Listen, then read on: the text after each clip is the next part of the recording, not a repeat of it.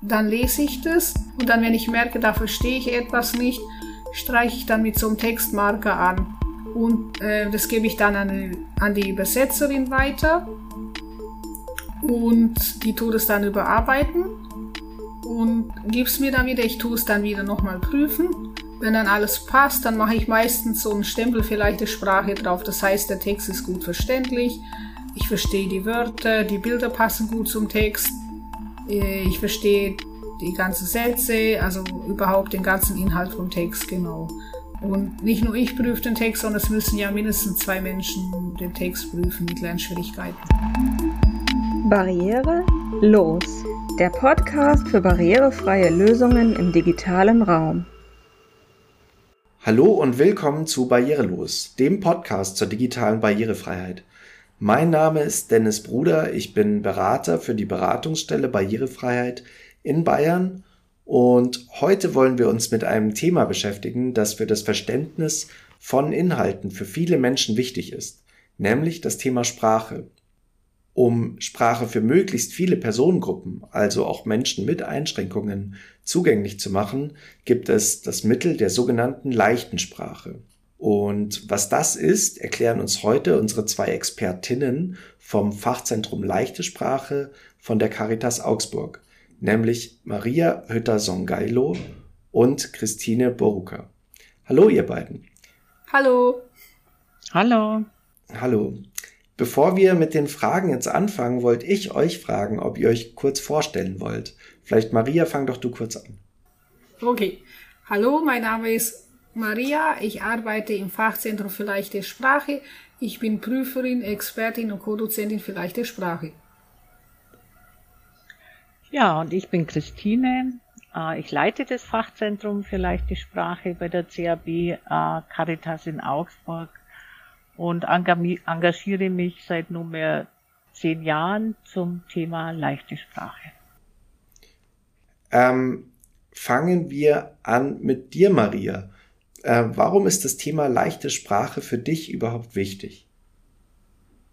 Also das Thema ist für mich in dem Fall wichtig, weil durch die leichte Sprache bekommt man, ähm, kann man viele Sachen viel, viel besser verstehen. Genau, und weil die leichte Sprache, die bildet auch, ich habe in den zehn Jahren, seit ich schon ähm, leichte Sprache, also Texte in leichter Sprache prüfe und ähm, Dozentin bin auch, äh, genau habe ich sehr, sehr, sehr viel gelernt, weil man die ähm, das ist so, die Fach- und Fremdwörter sollte man eigentlich leichter machen, aber manchmal geht es nicht immer. Und dann schreibt man die hin und dann schreibt man halt Beispiele hin. Und dadurch habe ich auch sehr, sehr, sehr viel gelernt. Also, genau. Du tust dich ja auch selber mit leichter Sprache einfacher als mit normaler Schriftsprache, oder? Äh, ja, sehr viel leichter. Erstens ist die leichte Sprache ist auch größer geschrieben. Da ist Vorgabe Schriftgröße 14 oder man kann auch größer ich habe es meistens noch größer, wenn ich Schulung halte und so, dann kann ich das viel besser lesen, weil ich auch eine Sehbehinderung habe. Und ich liebe die leichte Sprache, das ist echt cool. Ich schreibe auch, wenn ich Berichte schreibe, weiß ich jetzt nicht ganz genau. Ich kann wahrscheinlich nicht so gut in leichter Sprache schreiben wie lesen. lesen kann ich gut die leichte, also lesen lese ich natürlich die leichte Sprache nur. Früher habe ich auch andere Bücher gelesen, aber die sind, wenn ich mir recht so überlege, sind so Bücher in Standardsprache sind ein bisschen schwieriger geschrieben und ich bevorzuge lieber die leichte Sprache. Mhm. Ähm, kannst du vielleicht auch mal erklären, du hast jetzt schon ein paar Aspekte genannt, aber was ist denn leichte Sprache überhaupt? Also leichte Sprache ist, ähm, da werden die, die Wörter, die Sätze, die, äh, die werden einfach einfacher geschrieben. Also dann, also da wird das schwierige Deutsch auf das leichte Deutsch quasi übersetzt. Das machen die Übersetzer und Übersetzerinnen für leichte Sprache und die PrüferInnen und Prüfer, die prüfen die leichte Sprache auf Verständlichkeit. Mhm. Ähm, Christina, hast du was zu ergänzen vielleicht? Welche Regeln gibt es denn überhaupt bei der leichten Sprache? Ja, ich denke, Maria hat schon einige genannt. Äh, vielleicht äh, zum Überblick. Es gibt Regeln für Wörter, Regeln für Sätze, aber es gibt auch Regeln für die Gestaltung Also bei den Wörtern hat Maria ja schon gesagt, also Fachwörter, mhm. Fremdwörter sollte man möglichst vermeiden. Und wenn das nicht geht, soll man die erklären. Und das ist auch das, was Maria gemeint hat, dass man einfach dann auch viel dazulernt. Äh, Sätze sollten möglichst kurz sein und äh, möglichst keine Nebensatzkonstruktionen. Äh, das lässt sich nicht immer vermeiden. Manchmal äh, greift eine Übersetzerin auch zu einer Nebensatzkonstruktion, also zu einem Kommasatz im Prinzip äh, weil es dann doch äh, verständlicher ist. Und ein ganz wichtiger Punkt ist die Gestaltung in der leichten Sprache. Da wird sozusagen eine große Masse an Text in kleine Häppchen verpackt, äh, die man besser verdauen kann, besser verstehen kann. es geht viel um äh, Absätze, es geht um große äh, Schrift, es geht um Zeilenabstände, aber auch um sowas wie zum Beispiel, dass jeder Satz äh, eine eigene Zeile bekommt. Äh, oder dass es natürlich ganz wichtig äh, Bilder zum Text gibt. Ich weiß noch was. Also genau, ich wollte auch noch sagen, dass es, es gibt äh, immer Bilder bei leichter Sprache zum Text. dass ähm, also Bilder sollen jetzt nicht einen Text ersetzen. Das ist nicht so, dass es dann gar keinen Text mehr geben soll, aber Text muss immer dabei sein. Aber Bilder helfen ein bisschen besser, den Text zu verstehen auch. Dann weiß ich gleich, ah ja, um das geht's in dem Abschnitt. Meistens ist so, dass bei jedem Abschnitt ein, ein Bild ist, also Absatz heißt glaube ich. Und Texte in leichter Sprache müssen immer von mindestens zwei Menschen mit Lernschwierigkeiten geprüft werden. Das ist auch noch ganz, ganz wichtig. Wie ist denn die leichte Sprache überhaupt entstanden? Also das war so, mehr über, also schon mehr als 50 Jahren, so ungefähr in den 70er Jahren war das. Ähm, da, also da waren ja Menschen mit Lernschwierigkeiten auch und die haben auch ähm, für ihre Rechte gekämpft und ähm, genau, das war damals in Amerika. Und ja, sie kämpften für ihre Rechte, weil äh, sie hatten nicht so viele Rechte, zum Beispiel Menschen, die eine andere Hautfarbe hatten nicht so viele Rechte oder jetzt Frauen oder Menschen mit Lernschwierigkeiten, Menschen mit Behinderung. Und ähm, eine Frau hat gesagt, ja, ihr nennt mich behindert, aber ich bin zuerst einmal ein Mensch. Die wollte damit sagen, dass der Mensch an erster Stelle steht und nicht die Behinderung. Und ja, so ist dann People First entstanden. Und 1994, ab 1994, gell, das war dann, ist dann in Deutschland, ist dann Mensch, Mensch zuerst entstanden. Das heißt, der Verein People First heißt übersetzt auf Deutsch dann Mensch zuerst, genau. Und 2006 kam es dann zu dem Netzwerk Leichte Sprache. Das ist dann gegründet worden. Äh, heraus ein bisschen, also es waren ein paar Menschen auch, glaube ich, von, ja genau, doch von Mensch zuerst. Die haben sich gedacht, auch sie wollen echt viel mehr für die leichte Sprache machen. Und dann, so ist dann das Netzwerk Leichte Sprache entstanden. Und 2013 ist dann das Netzwerk ein Verein geworden im August. Also quasi der Ursprung des Ganzen waren tatsächlich betroffene Menschen, die, ähm, die sich quasi selbst auch damit helfen wollten. Ja, weil die wollten auch für ihre Rechte kämpfen. Die wollten auch sagen, äh, sie haben ja auch Rechte und also die haben, die haben Unterschriften gesammelt, das heißt Petition. Und dann wurden die bei der Bundesregierung eingereicht und dann hat es halt nochmal drei Jahre gedauert und dann äh, ist es dann so, dass die, dass es dann, wie war das nochmal, die leichte Sprache, ähm, dass sie, dass es die gibt, gell, oder dass sie gilt? Genau. Also das, ja. die Unterschriften wurden 2008 gesammelt, 2009 wurde das dann im Bundestag äh, eingereicht und das ist schon ein einmaliges Beispiel, finde ich, ja. äh, wenn Menschen äh, mit Behinderung, in dem Fall mit Lernschwierigkeiten, sich selbst ermächtigen und sagen, wir kümmern uns darum, dass leichte Sprache in die deutsche Gesetzgebung kommt und wir ein Recht auf leichte Sprache bekommen. Das ist eine ganz tolle Entwicklung, finde ich. Es gibt ja bei der leichten Sprache auch verschiedene Schulen in Deutschland, bei denen man das lernen kann. Ähm, unterscheiden die sich in irgendeiner Art voneinander?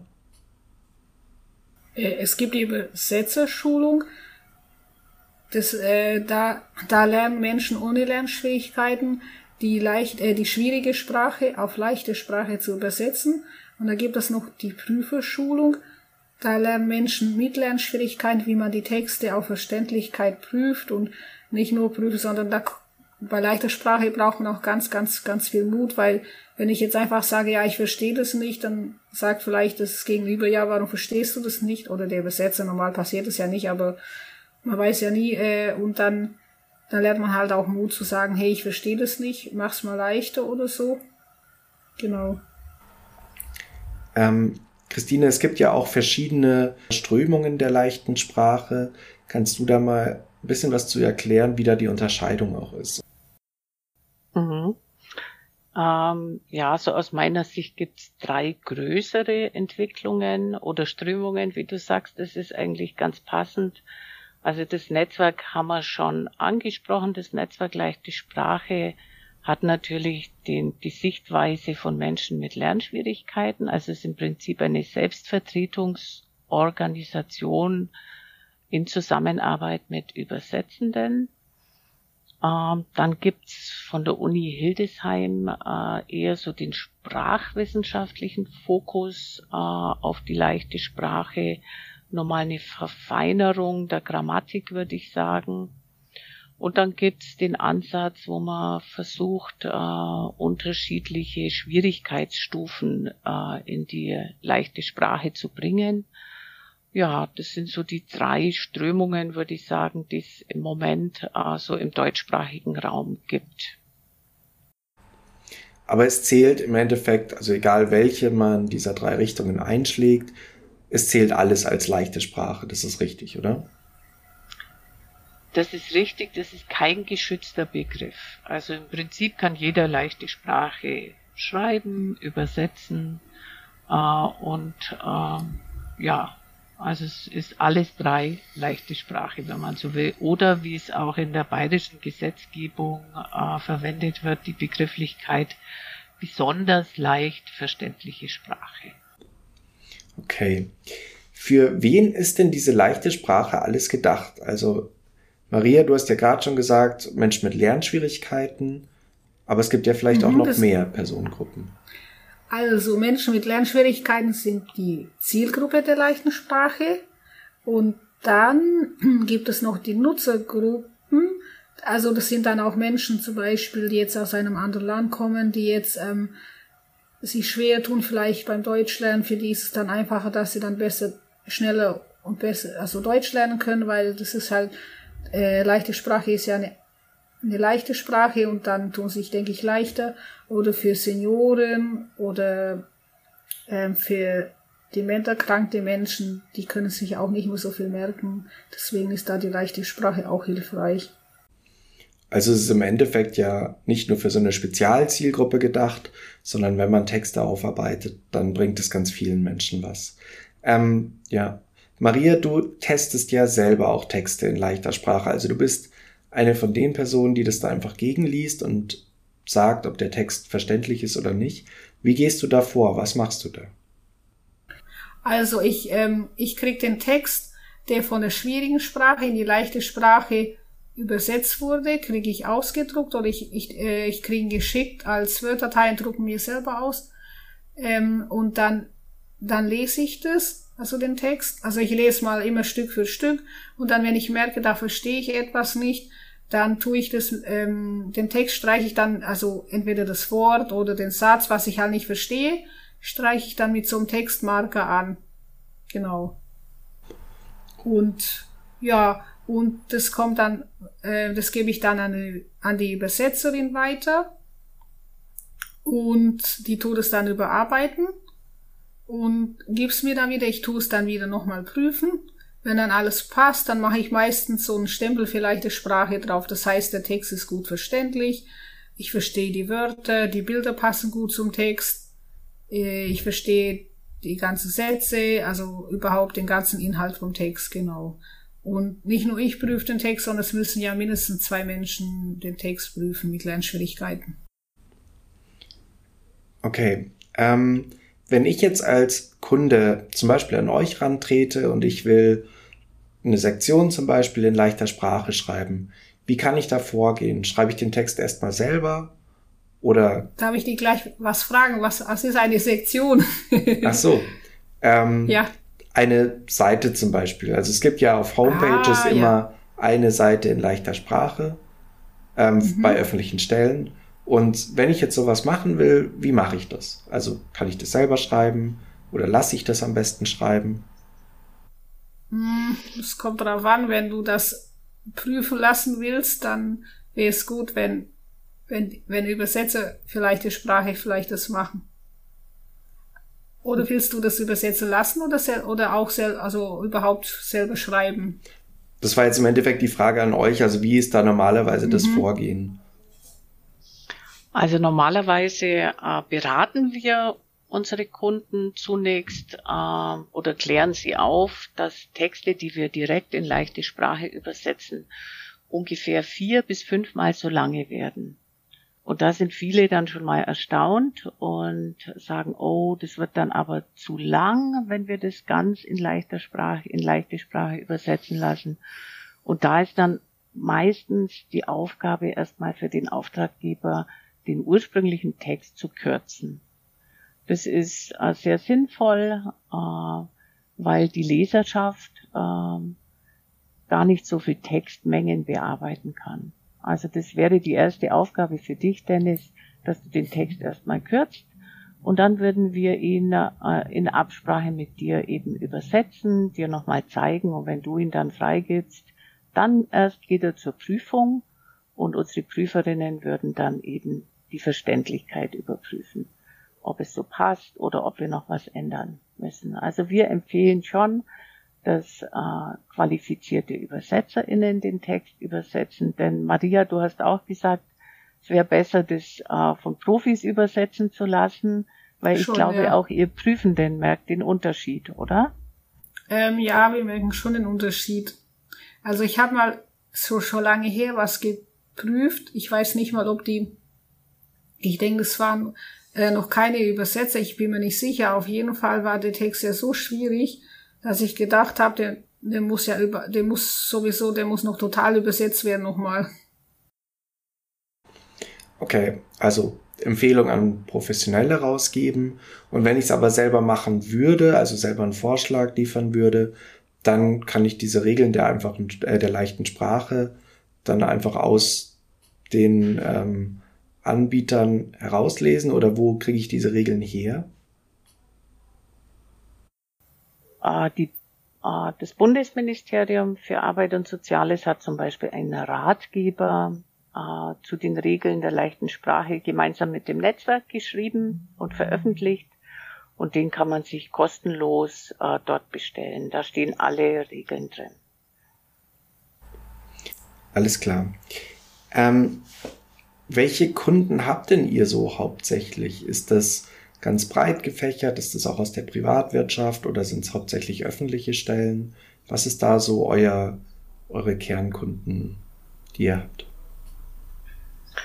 Also es sind schon vorwiegend Kunden, äh, Kundinnen aus dem öffentlichen Bereich. Äh, wir haben Kundinnen aus Kulturbetrieben, zum Beispiel Museen oder Theater.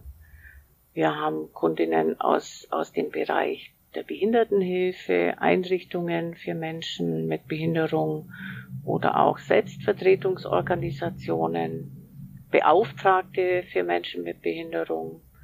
Aber wir haben natürlich auch sehr viele Behörden und Ämter oder auch Ministerien, die äh, mit uns zusammenarbeiten, die Aufträge an uns geben. Äh, das sind in der Regel Übersetzungsaufträge, aber es sind zum Beispiel auch so Aufgaben dabei wie ein Tag der offenen Tür unterstützen oder auch mal eine Schulung oder einen Vortrag zum Thema leichte Sprache zu halten. Okay. Ähm, Christine, noch eine Frage an dich. Also es gibt ja auch eine Kritik an der leichten Sprache, nämlich zum Beispiel, dass die leichte Sprache Dinge quasi verzerrt oder verändert oder eben so vereinfacht, dass der Inhalt wieder verloren geht. Ähm, wie schätzt du die Kritik ein und ähm, was ja, kannst du dem auch entgegnen?